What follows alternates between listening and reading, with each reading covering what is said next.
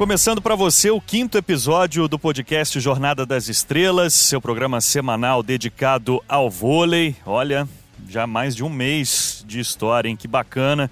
Esse é o podcast Jornada das Estrelas, sempre com muito assunto, né? O voleibol tem assunto aí o ano inteiro. Acabou a Superliga Feminina, título para o Minas, fechou a série melhor de três em dois jogos a zero para cima do Praia Clube. A gente está gravando esse podcast na quarta-feira dia 1 de maio, ou seja, horas depois do jogo 3 da melhor de 5 da decisão da Superliga Masculina.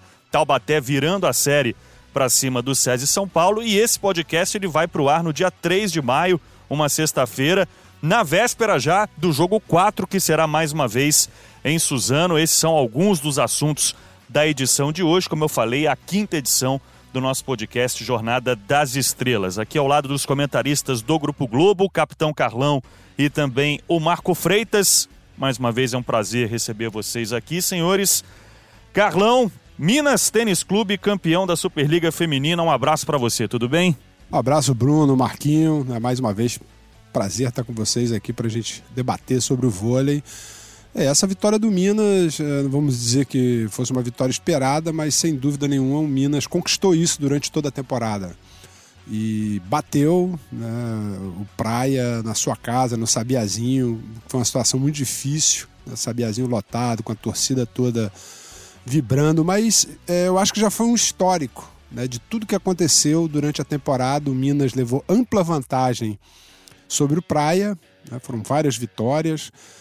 É, o Praia é, é, conquistou uma vitória, se não me engano, depois de uma sequência de quatro derrotas, um jogo de 3 a 2 Foi isso mesmo. Né, contra o Minas. Isso mostrou a dificuldade, mesmo com o timácio que o Praia tinha, né, de bater o Minas. Né? E eu acho que assim foi, apesar da Natália ter jogado muito bem, a Gabi, a própria Macris, né, que fez uma Superliga extraordinária, mas eu acho que ficou realmente marcado foi é, a atuação né, durante toda a temporada da Carol Gataz. E eu falo isso né, não é só porque a Carol Gataz é uma central, craque de bola, mas é difícil você ver uma jogadora com a idade dela jogando né, com uma qualidade técnica, física, o empenho e a dedicação dela para esse título. Né? Sem dúvida nenhuma, o título do Minas tem a, ca a cara e o bloqueio da Carol Gataz, que foi o último ponto.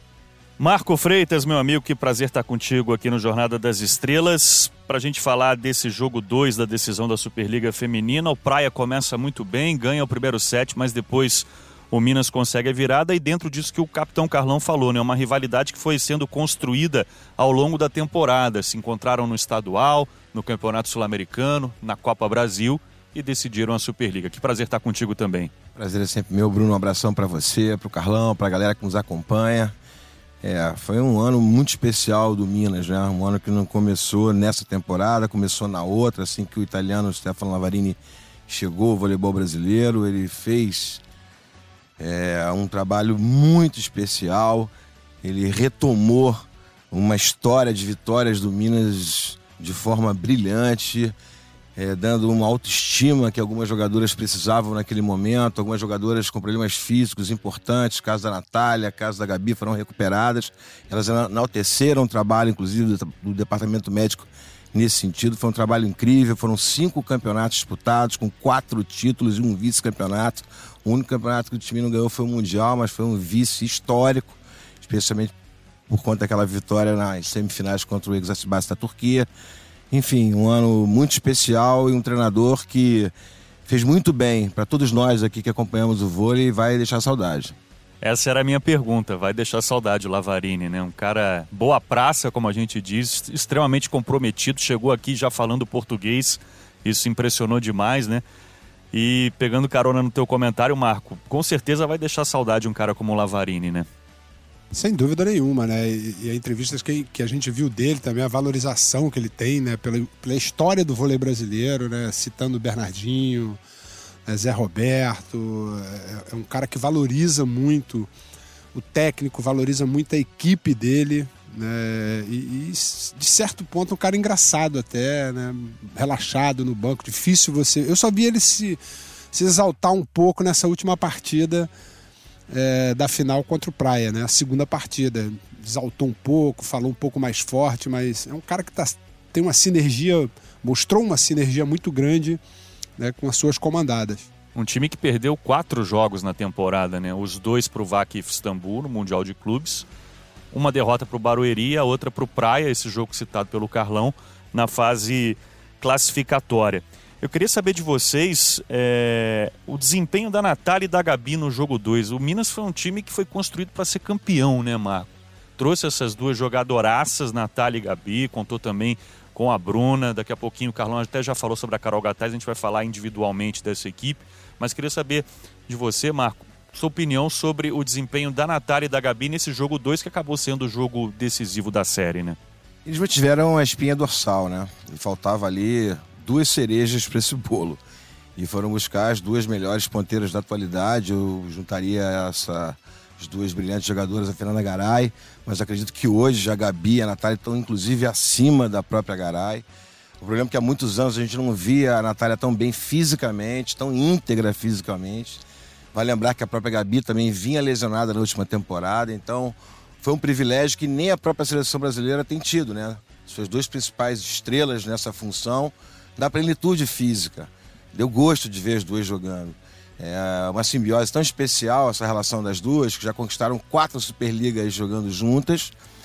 Se adoram, né? Estão sempre coladas uma com a outra.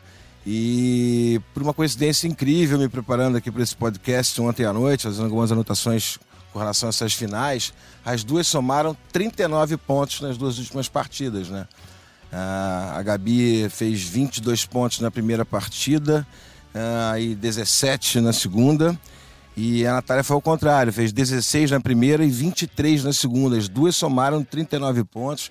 E mais do que isso, né? especialmente a Natália na segunda partida, ela foi completamente decisiva. Teve um momento que o jogo estava escapando para o Praia, pela situação do jogo, por tudo que se passava em quadra, e ela sumiu. Ela fez uma sequência de seis pontos no jogo que há muito tempo eu não via. Bloqueando na saída, bloqueando no meio, virando as bolas decisivas na ponta. Foi uma Natália que, sinceramente, é, tinha tempo que eu não via. Isso é muito bom, né? Até porque a gente vai falar de seleção brasileira mais à frente. E para a gente também falar um pouco do Praia, né? Esse projeto que já é um projeto consistente, que chegou à sua terceira decisão de Superliga, que já anunciou renovações importantes para a próxima temporada, são os casos da Fawcett, também da Fernanda Garay.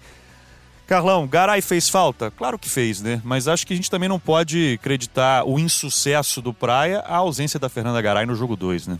Eu acho que qualquer atleta, independente se está no banco ou dentro da quadra jogando como titular, vai fazer falta, né? Eu acho que o técnico se apega a todas as possibilidades. Quando ele perde um, uma situação, principalmente nos jogos decisivos, né? Semifinal, final, né? para a comissão técnica é muito difícil, né? Você elaborar rapidamente uma situação diferente para a equipe. Óbvio que a Fernanda Garay fez falta. Eu acho que quem lembra né, a final anterior entre Rio de Janeiro e Praia, a Garay não jogou absolutamente nada no primeiro jogo e foi super decisiva no segundo jogo né, que ano passado foi definido de forma diferente. Né? Teve o Golden 7, né? Aquele 7, Praia ganhou o jogo lá de 3 a 0 e depois teve um jogo decisivo contra o Rio e a Garay jogou muita bola. E é uma jogadora campeã olímpica, experiente. Você perder uma jogadora desse nível é sempre difícil, né? Ela teve uma torção, a gente não cansa de comentar, né? Eu comento muito isso sobre essa situação porque eu já tive inúmeras torções, né? E eu só fui me dar conta que eu tinha que jogar com uma proteção depois de um certo tempo, experiência e também uma pressão na Itália quando eu jogava, né? Porque se eu jogasse sem uma proteção, sem enfaixar o pé, eu tomava uma multa. O meu clube me multava, até pelo histórico que eu tinha né, de torção. Meu primeiro ano eu tive uma torção que eu perdi praticamente toda a fase regular, só fui jogar basicamente semifinal e final. Então eu acho que é uma jogadora que fez muita falta, né, você perder uma jogadora importante como essa para o técnico Paulo Coco, para a comissão técnica, foi um momento muito difícil, né, mas obviamente que o Praia montou uma equipe né, para vencer o campeonato e, e, a equipe você vence o campeonato dela como um todo. E o Minas demonstrou isso.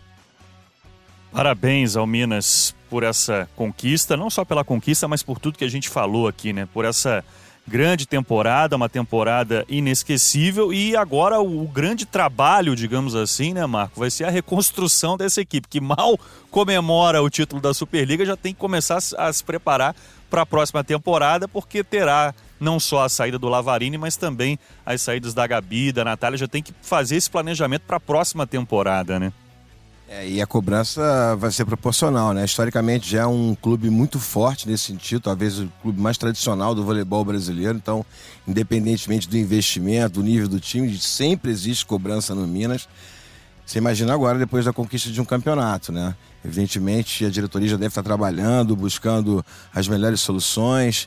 Me parece, prefiro trabalhar com as coisas oficiais, mas o que eu escutei da diretoria do Minas é que um técnico indicado pelo Stefano Lavarini estava chegando no Minas para tentar já solucionar algumas coisas. Está vindo já uma jogadora americana e uma colombiana, se eu não estou equivocado. Enfim, são dois reforços, são duas jogadoras ainda não tão conhecidas do grande público. Vai ficar uma defasagem grande. É muito difícil em qualquer cenário você buscar duas jogadoras do nível da Natália e da Gabi.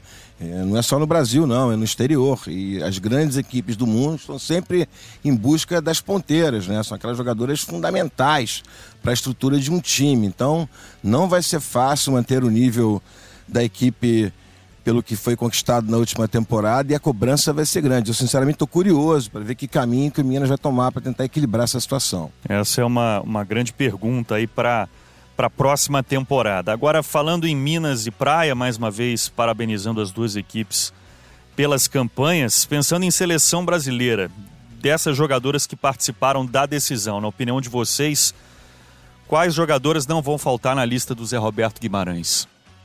Eu acho que se o Zé juntasse né, o Praia tirando os americanos, porque o Minas não tinha nenhum estrangeiro, dava para formar uma seleção, né, tranquilamente. A gente tem lá pô, a Maiane, uma jovem central, que foi destaque no Mundial. Essa é uma jogadora que me impressionou muito. Uma jogadora que pô, chama atenção já pelo que vem jogando e fazendo. Também eu acho que uma outra que saiu do Minas, né? O Minas perdeu completamente aquilo que você falou, né, Marquinhos? A espinha dorsal. Parece que a Mara vai sair também. É, enfim, ainda não está definido, mas. Por conta da suposta contratação Exatamente. da Thaisa, né? A Maiane quer jogar, a Mara também quer jogar. E com a Carol Gataz titular absoluta, não vai sobrar vaga para as duas, né? É, não, e tem principalmente a Maiane, né? A Mara a substituiu muito bem. Né? Isso né, demonstra o que o Minas jogou como equipe. É, mas eu acho que dessa galera aí, Gabi, Natália, hoje são imprescindíveis, né? Como, como você falou, né, Marquinho? Acho que pô, elas ganharam né, um corpo muito grande, né, já tem experiência, né, são jogadoras que jogaram com uma segurança muito grande. São mais impressionantes. Né? E... Especialmente a Gabi, como ela cresceu nesse sentido, como ela assumiu a responsabilidade. É, e a própria Natália, né? Porque eu vi a Natália realmente jogar como ponteira passadora. O grande campeonato né, dela, mais jovem, obviamente, antes dos problemas físicos, foi o Mundial de 2010 no Japão. Ela fez um grande campeonato, né? Mas realmente não não deu continuidade, né? Em função das contusões, mas você tem aí a levantadora Macris, Gabi, Natália, Mara, Maiane, né? Do outro lado, se o Zé, obviamente, a Fernanda Garay provavelmente não, não vai participar, né? Porque não está querendo, mas era uma jogadora que tranquilamente poderia fazer parte, né? A própria Bruna fez um belo campeonato, apesar de uma certa dificuldade é, nessa fase final, tanto no, no, primeiro como no segundo jogo. E eu acho que foi por isso né, que a Natália e a Gabi cresceram muito, né? Porque a levantadora tem que ter no mínimo três atacantes para se apoiar. Né? E, e, os números que você deu, né, Marquinhos, em relação à pontuação de Gabi e Natália no primeiro e no segundo jogo, demonstra né, o que a Bruna não conseguiu se expressar tão bem, foi muito bem marcada né, nessas duas partidas né, contra o Praia na final. Mas tá, tirando as duas americanas, dá para convocar o Minas e o Praia e fazer uma seleção tranquilamente. E aproveitando esse assunto, a produção do Grupo Globo esteve em Saquarema, onde a seleção brasileira feminina já se prepara para esse ano, que é um ano importantíssimo, né? ano pré-olímpico, com competições que já batem a porta, como é o caso da Liga das Nações, ano que tem ainda Sul-Americano, Pré-Olímpico, Copa do Mundo. E o José Roberto Guimarães faz uma análise para a gente desse, desse ano da seleção brasileira, já visando também a preparação para a Liga das Nações. Vamos acompanhar o que disse aí o Zé Roberto. Bom, nós estamos iniciando uma nova semana de treinamentos aqui em Saquarema, com oito jogadoras já pré-convocadas. É, e agora deve sair ainda entre hoje e amanhã a convocação de mais dez jogadoras que farão parte da seleção para Liga das Nações, né? Que é um campeonato, para dizer a verdade, se eu pudesse, eu não disputaria em função da precocidade do, do, do, do momento. Elas são, estão recém-saídas da Superliga, que acabou no dia 26 de abril, e a gente já começa a jogar com a seleção no dia 21 de maio em Brasília, contra equipes fortes como China, Dominicana e Rússia. Então nós temos, vamos ter que tomar um cuidado muito grande. Acho que a Federação Internacional tem que repensar o seu calendário também para não sobrecarregar as jogadoras e para a gente ter um tempo adequado de trabalho e não sair correndo de qualquer maneira. Mas eu acho que a gente está conseguindo adequar bem o trabalho das meninas com o tempo que a gente tem. É, não é o nosso target a Liga das Nações, é, e sim dar ritmo a essas jogadoras é, para o campeonato mais importante que nós temos, que é o qualifying para os Jogos Olímpicos de Tóquio 2020. Então, todo, todo o trabalho, toda a parte desses jogos que nós vamos realizar aí da, da Liga das Nações vai ser voltado a tentar dar ritmo para todas as jogadoras que vão jogar esse, esse qualifying. Então, Natália, nós temos que tomar um cuidado, a gente sabe é, do, do, que ela, dos cuidados que a gente precisa ter com ela hoje, bem como a Gabi, a Tandara que está voltando é, agora no, na segunda semana de maio e também vai ajudar o time, enfim, o time como um todo, eu acredito que a gente possa fazer boas apresentações, mas realmente, como eu disse, não é o target. Depois a gente joga de 2 a 4 de agosto o qualifying é, em Belo Horizonte contra Camarões, Dominicana e Azerbaijão. Esse sim é o campeonato mais importante que nós temos num ano, um ano repleto de campeonatos, né? É, logo depois, no dia 7 a 11 de agosto, nós vamos ter o campeonato, os Jogos Pan-Americanos, que a gente vai procurar mesclar, mas mais dar oportunidade a uma equipe mais jovem, aproveitando algumas jogadoras da seleção sub-20 que irá jogar o Mundial da categoria em julho. Depois disso, nós vamos ter no final de setembro, é, de 27 a 1 é, final de agosto, 27 de agosto a 1 de setembro, o Campeonato Sul-Americano, que aí nós vamos tentar dar folga para as nossas jogadoras, enfim, também vamos com um time jovem, sem ter a preocupação de fazer o resultado e, e de grandes coisas, mas sim de preservar essas jogadoras, que é a nossa principal preocupação hoje. E começando no dia 14 de setembro, encerrando o calendário da seleção até 29 de setembro, nós vamos ter a Copa do Mundo do Japão, que aí outras jogadoras serão convocadas para a gente poder dar uma observada é, observada para ver como é que essas jogadoras também vão se comportar. Ou seja, ao longo do, da temporada de seleção, nós vamos ter algumas convocações mais tardias, jogadoras que não vão se apresentar nesse momento, não vão estar nesse momento, mas que vão estar posteriormente disputando outras competições, nos ajudando em outras competições. Então, não é uma convocação definitiva, não é o grupo definitivo. Nós vamos ter vários grupos ao longo do, do período da seleção e nós temos que ter paciência exatamente para tentar recuperar todas essas jogadoras que foram muito acionadas aí na Superliga, dar tempo ao tempo e, logicamente, não descuidando de boas apresentações. É isso que a gente está se propondo para esse ano, mas temos que ter um pouco de paciência e calma, porque algumas jogadoras importantes também vão se apresentar e desde o início a nossa proposta foi convocar jogadoras que se apresentarem na melhor condição possível.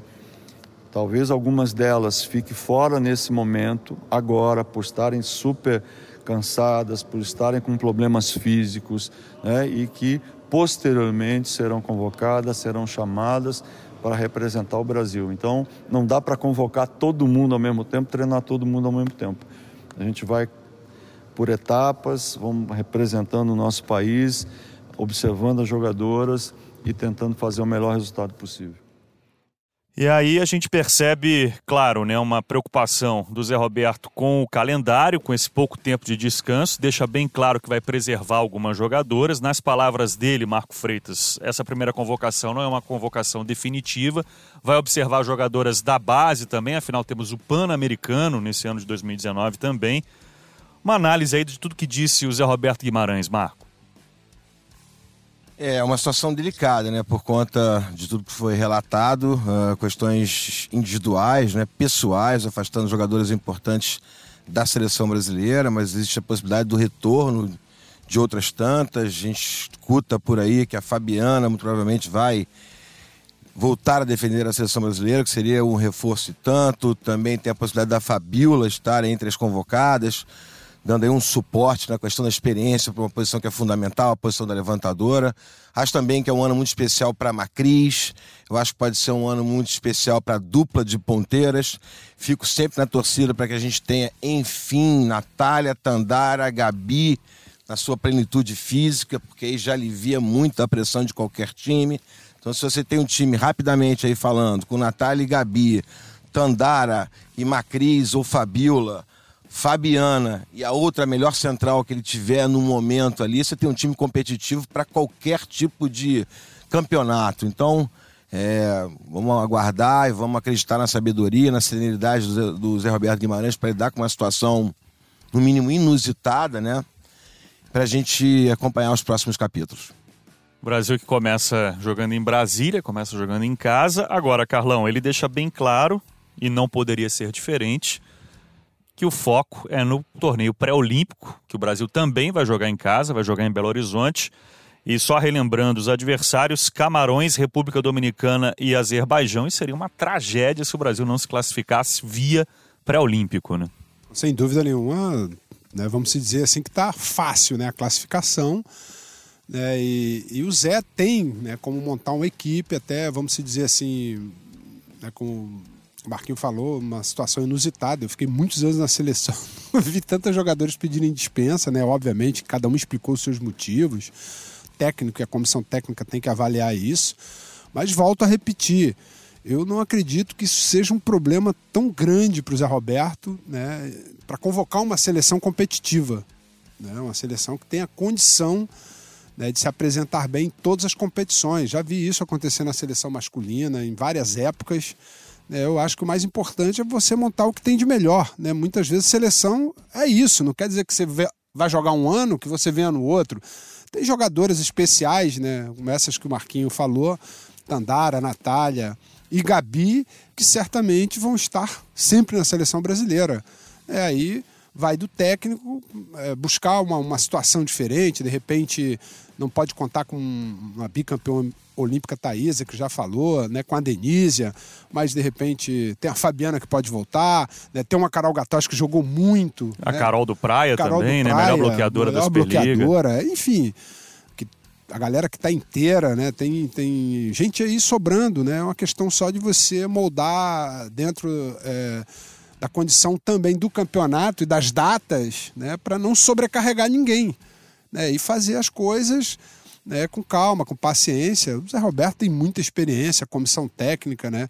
Eu acho que isso vale muito um papo com as jogadoras. E as mais jovens, né, sinceramente, cara, quem não construiu nada na seleção ainda, não estou aqui criticando ninguém. Né, eu acho que você vestir a camisa da seleção, pelo menos na minha época, sempre foi uma honra, né? Eu ficava esperando, mesmo sabendo que ia ser convocado, eu tinha sempre aquela, aquela adrenalina de uma próxima convocação, a primeira, então, foi uma coisa assim muito especial. Eu jogava no Minas, inclusive. Né? Quando me chegou, me ligaram, pô, você foi convocado, eu nem acreditei. É, eu acho que seleção é isso aí, é o de lado técnico, quem está lá, né? Você está ali para mostrar o teu trabalho, né? Para crescer e sem dúvida nenhuma, se você dentro de uma seleção brasileira né, mostrar um crescimento, você vai ser valorizado no mercado. É assim que funcionam as coisas. E só para a gente fechar esse assunto vôlei feminino, é claro que o calendário precisa ser repensado, como disse o Zé, mas essa é uma situação que não é exclusiva do Brasil. O campeonato turco feminino está na sua reta final, com Vaki, Istambul e Exasibas decidindo a competição. A gente nem precisa falar sobre o nível dessa competição, reunindo algumas das principais jogadoras do planeta. A gente está gravando esse podcast numa quarta-feira, dia 1 de maio. Está começando hoje o playoff decisivo da, Super, da Liga Italiana Masculina. O time do Bruninho está na decisão, né? o Nova contra o Perugia. Ou seja, não é uma situação exclusiva do voleibol brasileiro, mas é claro que o calendário precisa ser repensado e rapidamente também parabenizar o, o Bruninho pela temporada. Né? O Tivitanova está na decisão do campeonato italiano e também da Liga dos Campeões, vai enfrentar o Zenit Kazan. E sobre isso que você falou, Bruno, rapidamente, é uma coisa que todo mundo vem reclamando. A gente teve em Cuiabá, né, quando o Brasil passou Sim. aquele perrengue desgramado. é, né? precisava ganhar os três jogos. Você lembra que a gente encontrou o Kart Kirli, que é o técnico da seleção americana, pô, fui bater um papo com ele rapidamente. Ele reclamou bastante. Então, a gente vê que não é a questão só do Brasil. Né? Se fez uma reunião agora lá com, na Federação Internacional, né? onde o Giba é o presidente né? da Associação de Jogadores. E o fato foi esse, o calendário. Eu acho que é para todos, né? E me parece que a Federação Internacional vai ceder um pouco em relação a isso. Vamos passar agora então para a Superliga Masculina. Tivemos um jogaço, jogo 3, primeiro jogo na Arena Suzano, a partir de agora todos os jogos na Arena Suzano. E o Taubaté virando a série para cima do SESI. 3 a 2 a vitória do Taubaté, com o Leandro Vissoto sendo eleito o melhor jogador da partida, completando 36 anos. E confesso a vocês que a série estava meio esquisita, né? Um 3 a 0 do SESI na Vila Leopoldina, um 3 a 0 do Taubaté no Abaeté e finalmente tivemos um jogo que entregou tudo aquilo que essa série prometia. Um jogo emocionante, bem jogado, com quatro sets definido, definidos ali na margem mínima. Destaque individual, como eu falei, para o Leandro Vissoto e muita coisa acontecendo também. Douglas Souza torcendo o pé, os treinadores usando o banco, enfim, queria ouvir vocês aí sobre esse jogo 3 e essa virada do Taubaté nessa série que a gente sempre lembra, né? No masculino, melhor de cinco. Podem ficar à vontade aí. Vamos começar por você, Marco.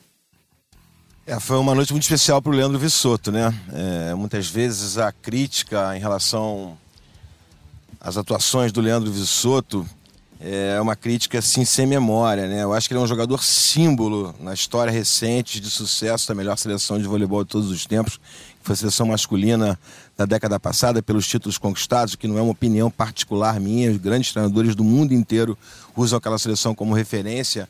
E o título que fecha a década é o título cujo protagonista foi o Leandro Vissoto, né?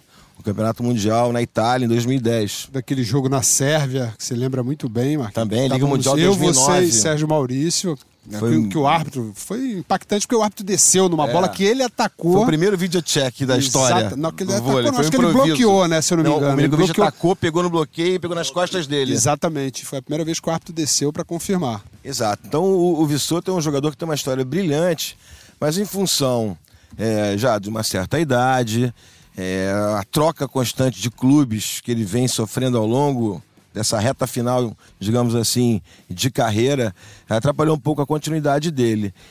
Só que ele é um jogador que tem muito talento, é um jogador que tem muita técnica, muitas vezes falta potência olhando o Vissoto por contra essas questões físicas, especialmente pela falta de continuidade de um trabalho que é muito importante, especialmente um jogador com a idade já um pouco avançada. Foi uma noite muito especial, foi emocionante a entrevista dele no final do jogo. Fiquei comovido com as palavras dele, dizendo de tudo que um atleta desse nível abre mão.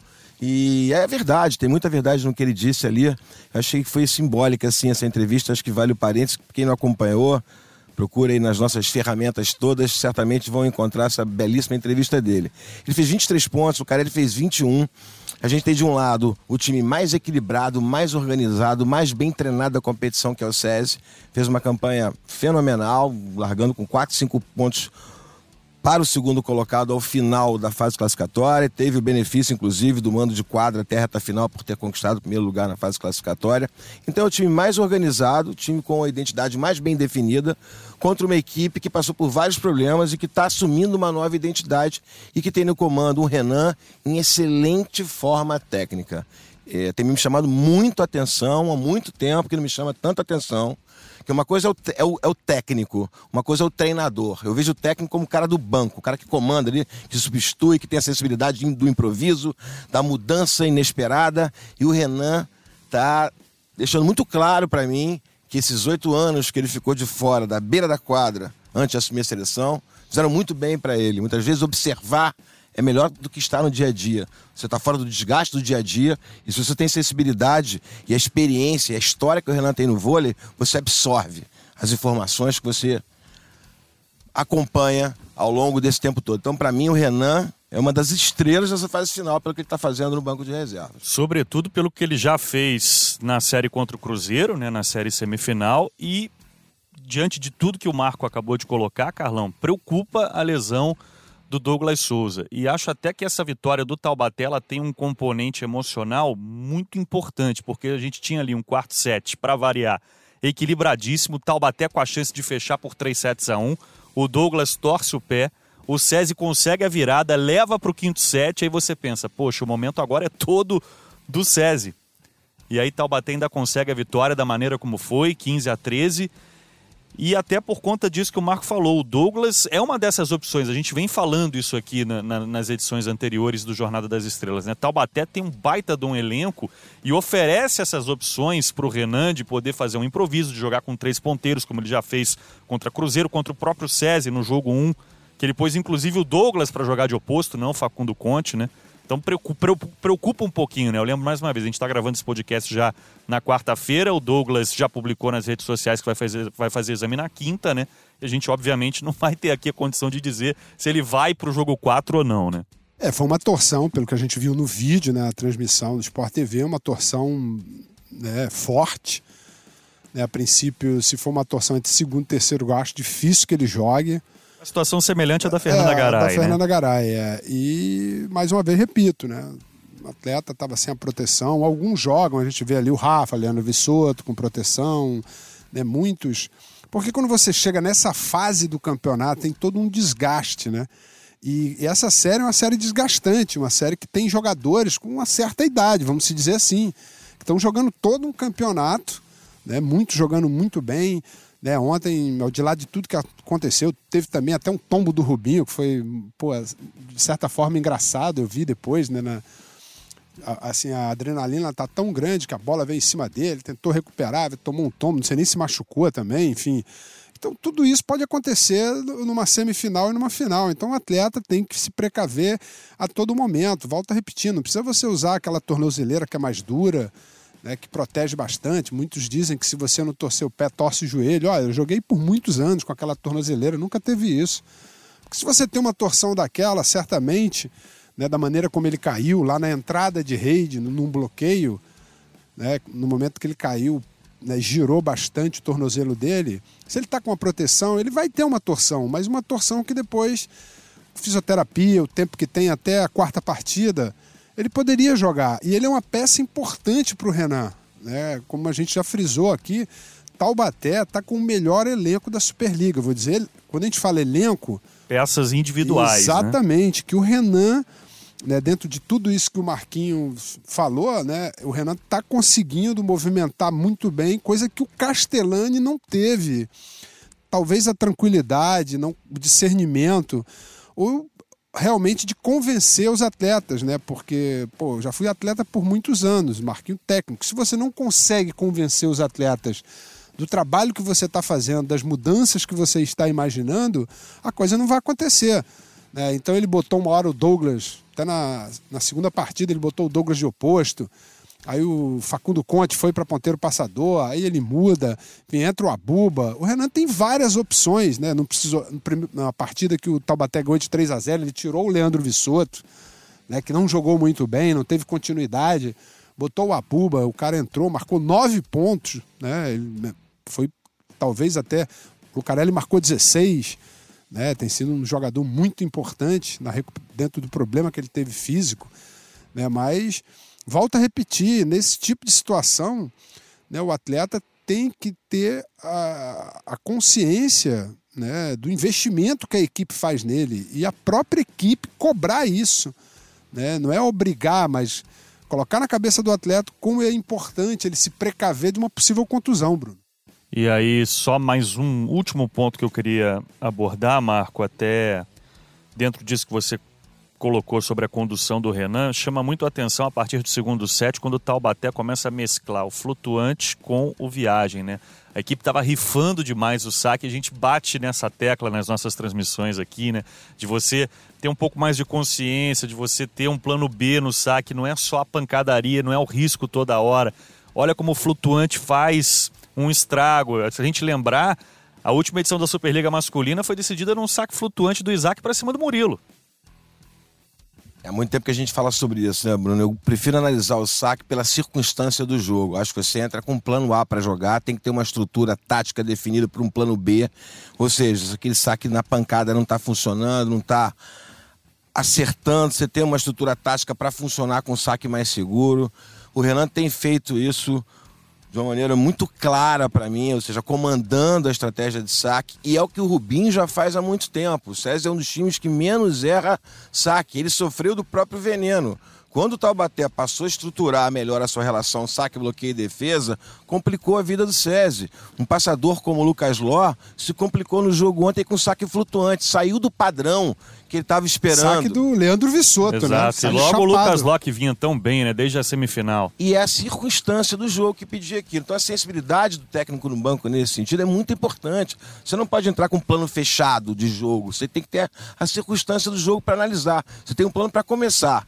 O que vai acontecer, a cada ponto você tem a condição de analisar e entender qual é o melhor saque a ser feito.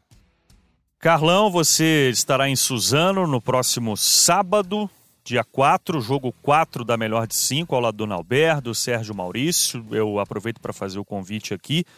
Às 8 e meia da noite, no sábado, tem o nosso pré-jogo no Globoesporte.com, na internet. Às 9 da noite, começa a transmissão no Sport TV 2, também com pré-jogo caprichado. E às nove e meia, o início desse jogo 4.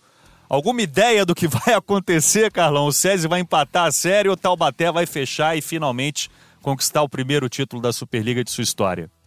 É, Bruno, eu acho que assim, Taubaté tem a grande chance de fechar, né? Mas tem que entrar jogando como se fosse cada ponto, né? cada set, da mesma maneira como ele. Eu acho que Taubaté jogou muito bem em Taubaté, que eu tive lá com o Marquinhos, Sérgio Maurício até comentando, pô, Lucarelli sacou muito bem nesse jogo já. O saque dele não entrou legal. O próprio Otávio sacou muito mal, errou muito. Né? Em alguns momentos, a importância do técnico para mandar trocar essa situação. Né? E eu acho que esse quarto jogo, para mim, é uma série que tem tudo para ir para o quinto jogo. E mais um ingrediente, né? Nesse quarto jogo, maioria de torcedores do Taubaté. No jogo 3, tivemos maioria de torcedores do SESI, né? É, isso é uma coisa esquisita até, né? Porque eu acho que eu não vejo problema, né? Um ginásio grande, uma arena, né? Suzano me traz grandes recordações, né? Inclusive, quando eu comento aqui sobre torção, eu vacilei, tava jogando. Quando eu quebrei meu pé lá no jogo final, eu estava sem a proteção né? E isso foi um vacilo da minha parte, enfim. Mas eu acho que tem tudo para ser um grande jogo. Mas volto a repetir, é, mesmo que os jogadores estejam se mostrando fisicamente bem, o lado psicológico pesa bastante. Né? Se você não tiver com a cabeça no lugar, né, os erros vão começar a acontecer. E se você não tiver controle sobre essa situação, né, vai levar vantagem quem tiver é, com a cabeça dentro daquilo que tem que fazer. Volto a repetir, cada ponto. Não, o que aconteceu nos três jogos anteriores não vai valer absolutamente nada no quarto, a não ser os números, a tática de jogo, o que você vai fazer para anular o adversário, porque depois de quatro jogos também, né, Marquinho? Para você conseguir fazer alguma coisa de diferente, o que você pode manter é uma eficiência melhor, diminuir. Fazer bem aquilo que Exatamente. está combinado, né? Marco Freitas, palpite aí para esse jogo 4. Olha, é difícil, né? Porque são duas equipes tão qualificadas, dois projetos muito bons. E para a gente fechar aqui essa edição 5, falar também do vôlei de praia, que é um ano super importante, o ano da corrida olímpica e que começa muito bem para Ana Patrícia e Rebeca, campeãs em Xiamen. Então já remata logo esses dois assuntos para mim, Marco. Palpite para o jogo 4 e falar um pouquinho dessa conquista da Ana Patrícia e da Rebeca. Olha, eu imagino que o César vai vir muito forte taticamente. Talvez, talvez é, seja um pouco mais agressivo no seu saque, que é diferente do que o time vem fazendo ao longo da temporada, é um time que arrisca menos nesse fundamento. Então eu imagino que se o SESI conseguir equilibrar essa questão da agressividade do saque, possa vencer essa partida e ir para quinta, que acho que todo mundo que acompanha o vôlei é, torce para que aconteça. É, em relação ao voleibol de praia, essas meninas já vêm chamando atenção há muito tempo, especialmente na Patrícia, que é uma jogadora fora do padrão brasileiro em termos de biotipo, uma, uma bloqueadora de 1,90m, jovem. A Rebeca é uma espécie de Larissa, ainda com pouca experiência, mas já desde menina, desde menininha, já apontada como uma jogadora de muito talento. Aí é aquela história do voleibol de praia, né? Deu a química, né? Funcionou a dupla. A Rebeca jogou com outras meninas, teve boas campanhas, mas nada desse tamanho. E a Ana Patrícia está pintando. É hoje a jogadora com o maior potencial do voleibol brasileiro. A disputa está completamente aberta. A gente sempre teve dinastias, né? hegemonias no voleibol de praia. Não é o que acontece no momento, nem no masculino, nem no feminino. A gente tem uma incógnita nesse sentido, não tem nenhuma dupla favorita. E te perguntar do masculino, o que, que tu acha que está acontecendo, Marquinhos? Eu acho que a gente está sofrendo ainda o, o, boom das trocas. Ainda é muito recente, não tem consistência ainda para você ter um time de muito destaque. Vai valer nesse começo, é muito mais a iniciativa do jogador individual de chamar responsabilidade. Acontece muito isso no voleibol de praia, porque como time, a gente não tem entre os principais times algum com a consistência necessária para poder sair ganhando, como a gente se acostumou no voleibol masculino. Mas acho que isso tende a acontecer, porque potencial a gente tem até mais no masculino do que no feminino. As meninas que vieram do quali, não perderam nenhum set, uma campanha fantástica da Ana Patrícia e da Muito Rebeca. legal a gente lembrar delas aqui. E no masculino, nenhuma dupla brasileira passou das oitavas de final, né? O que mostra também esse cenário de equilíbrio e essa questão das trocas, né? O Alisson agora jogando com o Álvaro Filho, o Bruno já se juntou ao Evandro um pouquinho Todas mais atrás. Todas as duplas né? do Brasil com nível de conquista da vaga olímpica são duplas novas. A que tem mais tempo tem dois meses e meio, Exato. que é o Bruno e o Evandro. Então é muito pouco tempo para enfrentar timaços estrangeiros, os melhores times da Europa, que hoje é muito forte no voleibol de praia masculino, sem a consistência e uma identidade de time que eles vão buscar durante a temporada internacional. É, e são fortes também na base, né, Marquinhos? Principalmente o fortes. Euro... Rússia. Foi-se o tempo que só o Brasil era organizado na Alemanha, base do voleibol de fazendo praia. um de um Alemanha trabalho, né? Muito legal. Então a gente deu essa passada pelo voleibol de praia também, importante passada, é um ano fundamental, né, de corrida olímpica, todo mundo querendo a sua vaga para os Jogos de Tóquio no ano que vem. Queria agradecer demais a presença de vocês aqui, Capitão Carlão, Marco Freitas, e como o, o podcast é uma ferramenta que fica disponível, né? A gente nunca sabe quando que você está acompanhando a gente, então mais uma vez gravamos esse podcast, esse quinto episódio na quarta-feira, dia 1 de maio, ele vai para o ar na sexta, dia 3, no sábado, dia 4, o quarto jogo da melhor de cinco, Taubaté e SESI. E relembrando, às 8h30 da noite, nosso pré-jogo no digital, no Globoesporte.com, na internet. 9 da noite, começando a transmissão da TV, no Sport TV 2, com o comando do Sérgio Maurício, ao lado dos capitães Carlão e Nauber. E às 9h30 é para a gente se divertir, curtir muito esse quarto jogo. E aí, se der Taubaté, Taubaté será o campeão da Superliga. Se der SESI, quinto jogo aí no outro sábado, dia 11 de maio. Carlão, obrigado pela tua presença e bom trabalho lá em Suzano. Prazer, Bruno, Marquinho. É um papo sempre gostoso aqui sobre voleibol.